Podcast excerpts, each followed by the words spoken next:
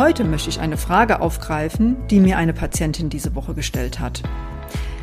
Wir hatten ihre Blutwerte besprochen und du musst wissen, sie ernährt sich bereits sehr gesund und nimmt schon zusätzlich Magnesium.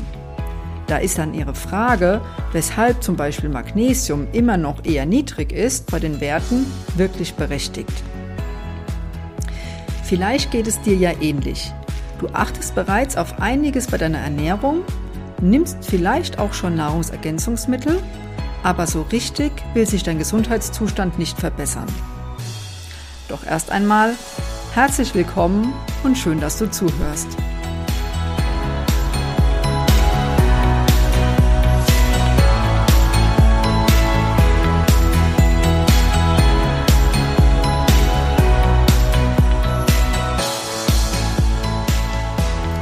Du hast bereits gemerkt, eigentlich hatte ich letzte Woche ein anderes Thema angekündigt, nämlich wie du Gewohnheiten ändern kannst.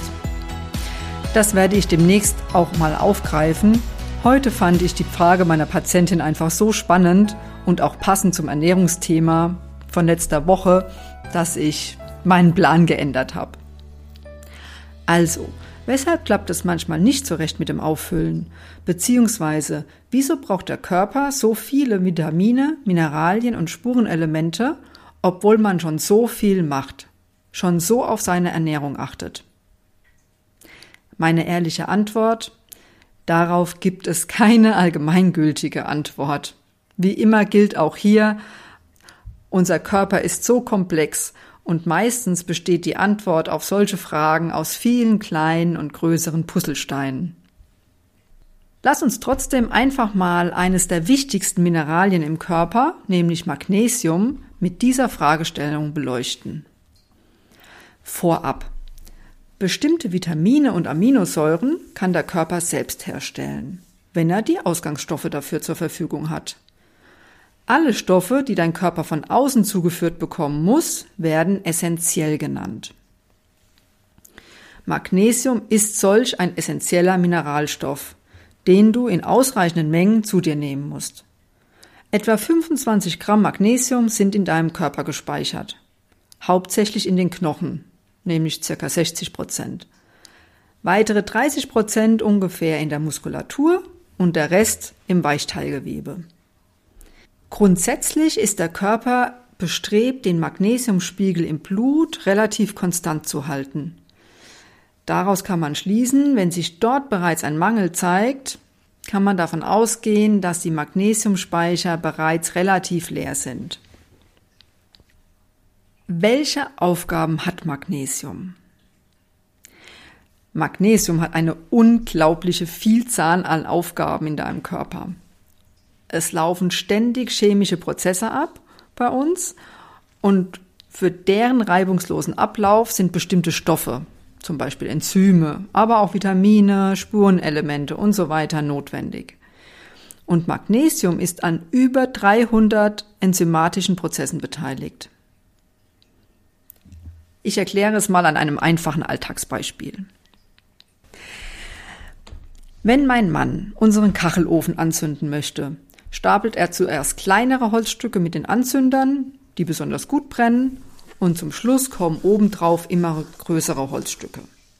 Dann zündet er mit einem Feuerzeug die Anzünder an und es geht los. Ja, halt, stopp. Ich habe zu Beginn öfter mal vergessen, für genügend Sauerstoff zu sorgen beim Anbrennen. Meinem Mann passiert das eher weniger. Dann wird das Ganze recht schnell sehr unschön, wenn man das vergisst, weil das Feuer dann nämlich nicht so richtig anfängt zu brennen sondern mehr so vor sich hin klust und ziemlich viel Rauch entsteht. Meistens erstickt dann das Feuer und der ganze Raum war verqualmt. Das ist mir Gott sei Dank nicht so oft passiert. Also, eine ausreichende Sauerstoffzufuhr zu gewährleisten ist auch total wichtig beim Kachelofen. Bei unserem Kachelofen gibt es dazu einen Schieberegler, den man eben nicht vergessen darf zu öffnen und wenn das Feuer richtig brennt, auch wieder ein bisschen zu schließen. Wenn das Feuer aus ist, bleibt Asche übrig, die ab und zu entfernt werden muss, sonst ist irgendwann der Ofen voll und dann kann auch keine Verbrennung mehr stattfinden. So. Und so ähnlich geht es auch unseren Zellen. Wenn du jetzt dir vorstellst, der Kachelofen ist eine Zelle Und da drin laufen eben auch solche Verbrennungsstoffwechsel ab. Die Kohlenhydrate und Fette sind quasi das Feuerholz. Und normalerweise findet in unseren Zellen die Energiegewinnung wie im Kachelofen auch mit Sauerstoff statt. Die anaerobe Energiegewinnung können unsere Zellen auch unter bestimmten ähm, Voraussetzungen. Das ist aber ein anderes Thema, das lassen wir hier mal außen vor.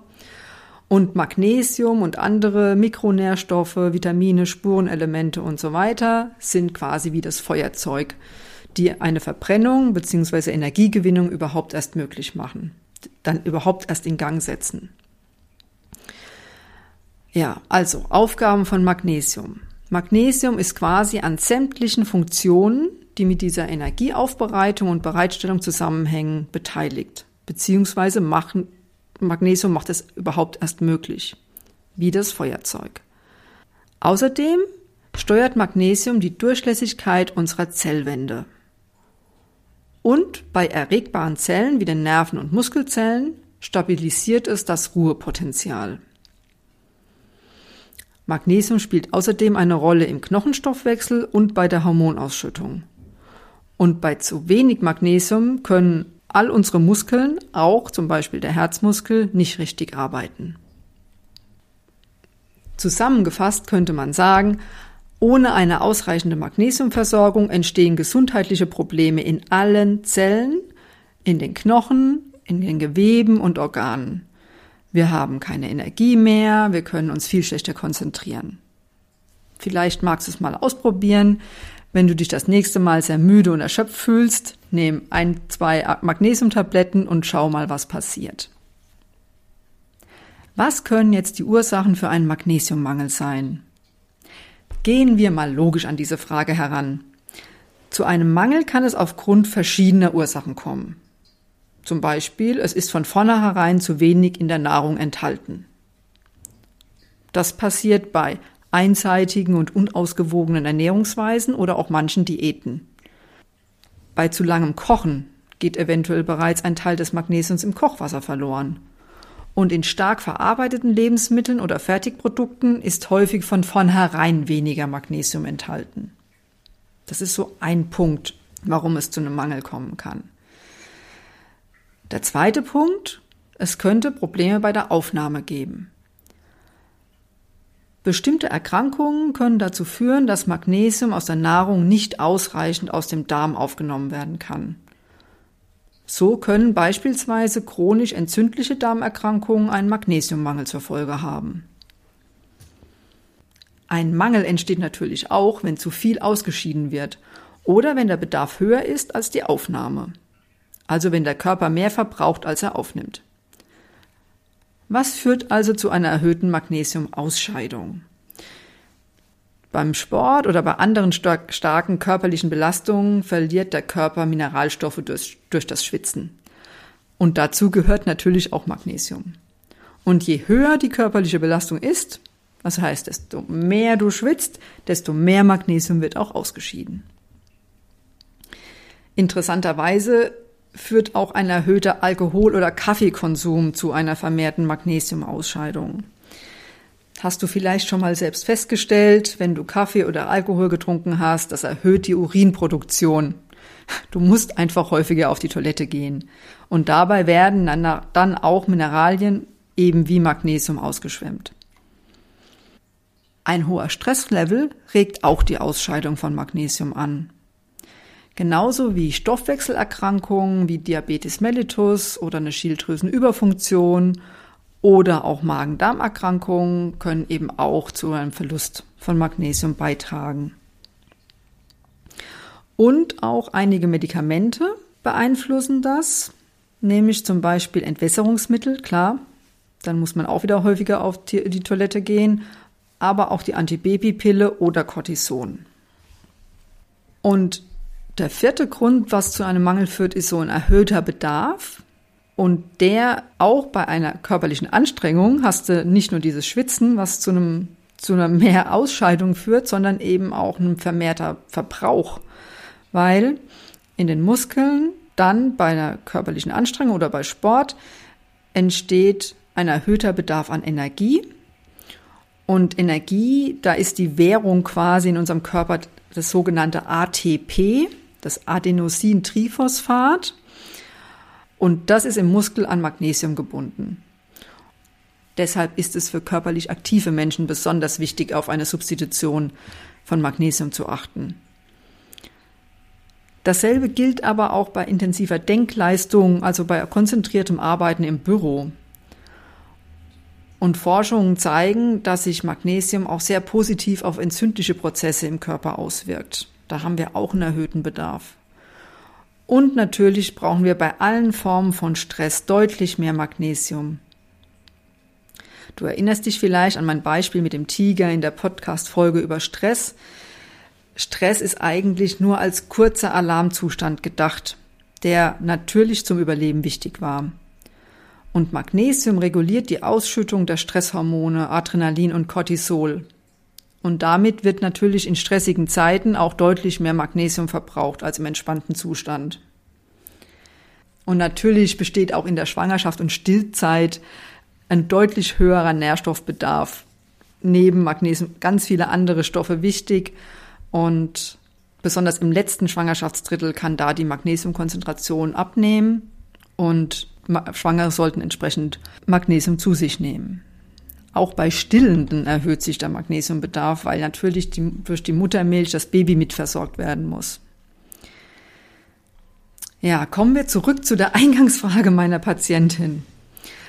Meine Antwort, also sehr wahrscheinlich ist es häufig eine Kombination aus einigen der genannten Faktoren, weil unser Körper einfach viel komplexer ist als eine Maschine. Da gibt's nicht, das ist kaputt und wir tauschen das aus und es funktioniert. In der heutigen Zeit spielen meiner Erfahrung nach die Punkte Stress und Umweltbelastung eine wahnsinnig große Rolle, so dass bei hohen und schon lang andauernden Belastungen unsere Speicher einfach immer, immer leerer werden und es dann auch entsprechend lange dauert, es aufzufüllen. Und meistens hält ja auch die Stresssituation noch an. Man kann sich dem ja manchmal gar nicht so entziehen. Ja, und in der Medizin gibt es einen schönen Spruch, wenn du Hufgetrappel hörst, dann denke zuerst an Pferde und nicht an Zebras. Natürlich kann man mit Diagnostik einiges eingrenzen, woher denn das Hufgetrappel kommen könnte und wie diese Pferde genau aussehen. Das ist ja auch eines der Hauptthemen in meiner Praxis, nämlich ganzheitliche Diagnostik. Und welche diagnostischen Möglichkeiten es gibt, welche Vor- und Nachteile sie haben, was ich unter ganzheitlicher Diagnostik verstehe, was die Unterschiede zwischen Schulmedizin und Naturheilkunde sind, wann du besser beim Heilpraktiker und wann du besser beim Arzt aufgehoben bist. Dazu mehr in den kommenden Podcast-Folgen. Für heute bedanke ich mich für dein Zuhören. Falls du jemanden kennst, von dem du glaubst, ihn würde dieser Podcast interessieren, teile ihn gerne. Wenn du keine Folge verpassen willst, abonniere meinen Kanal und ansonsten freue ich mich, wenn du wieder nächste Woche reinhörst und wünsche dir bis dahin eine wunderbare Woche. Genieß deine Zeit. Deine Claudia.